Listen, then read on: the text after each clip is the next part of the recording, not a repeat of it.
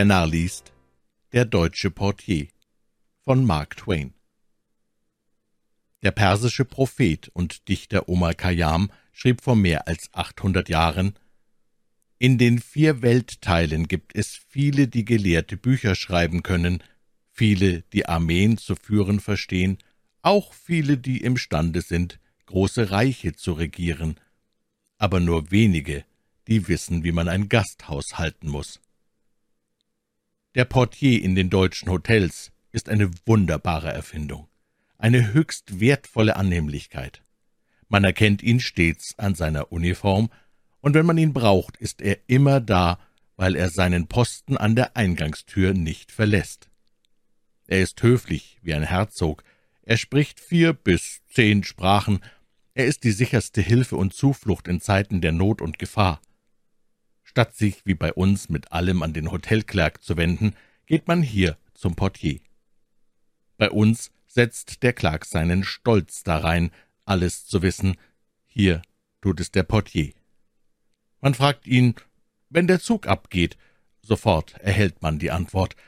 Man erkundigt sich bei ihm nach dem besten Arzt in der Stadt oder nach dem Droschkentarif, fragt ihn, wie viele Kinder der Major hat oder an welchen Tagen die Galerien geöffnet sind, ob man Eintrittskarten braucht, wo man sie erhält und was man dafür bezahlt. Wann die Theater anfangen und wann sie aus sind, was für Stücke gespielt werden, wie hoch die Preise der Plätze sind, aber auch was für Hüte man trägt, wie groß die Sterblichkeitsziffer im Durchschnitt ist oder wer Bill Patrons besiegt hat. Man mag ihn fragen, was man will. In neun Fällen von zehn weiß er es, und über den zehnten Fall verschafft er die gewünschte Auskunft im Handumdrehen. Er schreckt vor keiner Schwierigkeit zurück. Wenn ihm jemand sagt, er wolle von Hamburg über Jericho nach Peking reisen, sei aber über die Routen und Preise im Unklaren, so überreicht der Portier ihm tags darauf ein Blatt Papier, auf dem die ganze Reise bis ins Kleinste verzeichnet steht. Wer sich längere Zeit in Europa aufhält, wird zwar noch immer sagen, er verlasse sich auf die Vorsehung, aber bei näherer Betrachtung wird er bald die Entdeckung machen, dass er sich eigentlich auf den Portier verlässt. Diesem ist nichts verborgen, was uns quält und bange macht. Er weiß schon, was wir bedürfen, wenn wir es noch auf der Zunge haben, und sein Wort, ich werde es besorgen, beruhigt uns schnell. Wer sich an einen amerikanischen Hotelklerk wendet, empfindet dabei eine gewisse Verlegenheit. Er zaudert und fürchtet sich vor einer abschlägigen Antwort. Beim Verkehr mit dem Portier ist davon keine Rede. Die freudige Bereitwilligkeit, die er uns entgegenbringt, wirkt ermutigend, und die Schnelligkeit, mit der er an die Ausführung unserer Wünsche geht, hat etwas wahrhaft Berauschendes. Je mehr Besorgungen man ihm aufbürdet, desto zufriedener zeigt er sich, die natürliche Folge ist, dass man selber überhaupt nichts mehr tut. Der Portier holt die Droschke für uns, hilft uns einsteigen, sagt dem Kutscher, wohin er fahren soll, empfängt uns bei der Rückkehr wie einen langen, schmerzlich vermissten Sohn, bittet nur, dass wir uns um gar nichts kümmern, übernimmt es, sich mit dem Droschkenkutscher herumzuzanken und bezahlt ihn aus seiner eigenen Tasche. Er lässt uns Theaterbillett holen und alles, was wir möglicherweise wünschen können, es mag nur ein Arzt, ein Elefant oder eine Briefmarke sein. Schließlich gibt er uns noch bei der Abfahrt einen Untergebenen mit, der vom Kutscherbock steigt, uns an das Coupé bringt, die Fahrkarten kauft, die Koffer wiegen lässt, uns den Gepäckzettel übergibt und versichert, dass alles schon auf der Rechnung steht und vorausbezahlt ist.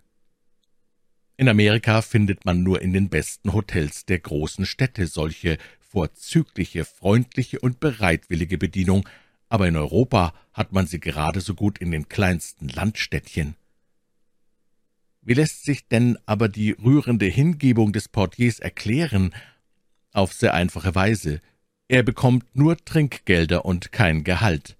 Die großen Hotels auf dem Kontinent stellen für geringen Lohn einen Kassierer ab, aber der Portier muss dem Hotel eine Abgabe bezahlen.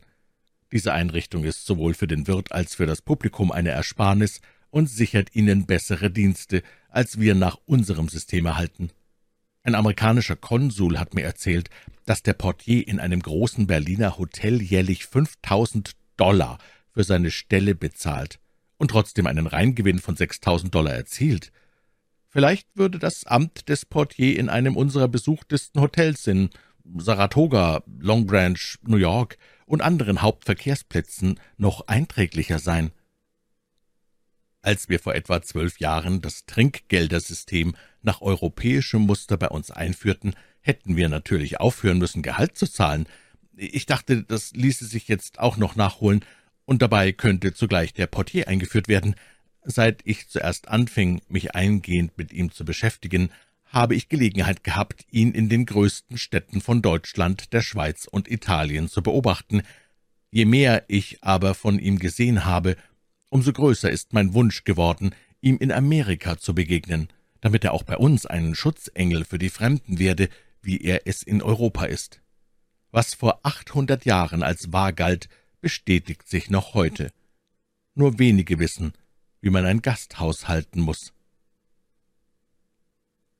Sonntagsheilung in Deutschland von Mark Twain Der schönste Tag auf dem Festland ist der Sonntag, ein freier, ein glücklicher Tag. Man kann dort den Sonntag auf hundertlei Weise entheiligen, ohne eine Sünde zu begehen. Wir arbeiten am Sonntag nicht, weil es gegen Gottes Gebot ist. Die Deutschen ebenso wenig. Wir ruhen am Sonntag, weil das Gebot es befiehlt. Die Deutschen ruhen auch, aber in der Erklärung des Wortes ruhen liegt der ganze Unterschied. Bei den Deutschen bedeutet es am Sonntag genau dasselbe wie am Wochentag, nämlich gib dem Teil des Körpers Ruhe, der sie braucht, und lass den übrigen Menschen tun, was er will. Der ermüdete Teil soll ausruhen, das muss durch alle Mittel gefördert werden. Wen also seine Pflichten die ganze Woche über ans Haus gefesselt haben, der ruht aus, wenn er am Sonntag spazieren geht. Wer in der Woche nur ernste, inhaltsschwere Dinge studiert hat, der erholt sich am Sonntag bei einer leichten Lektüre.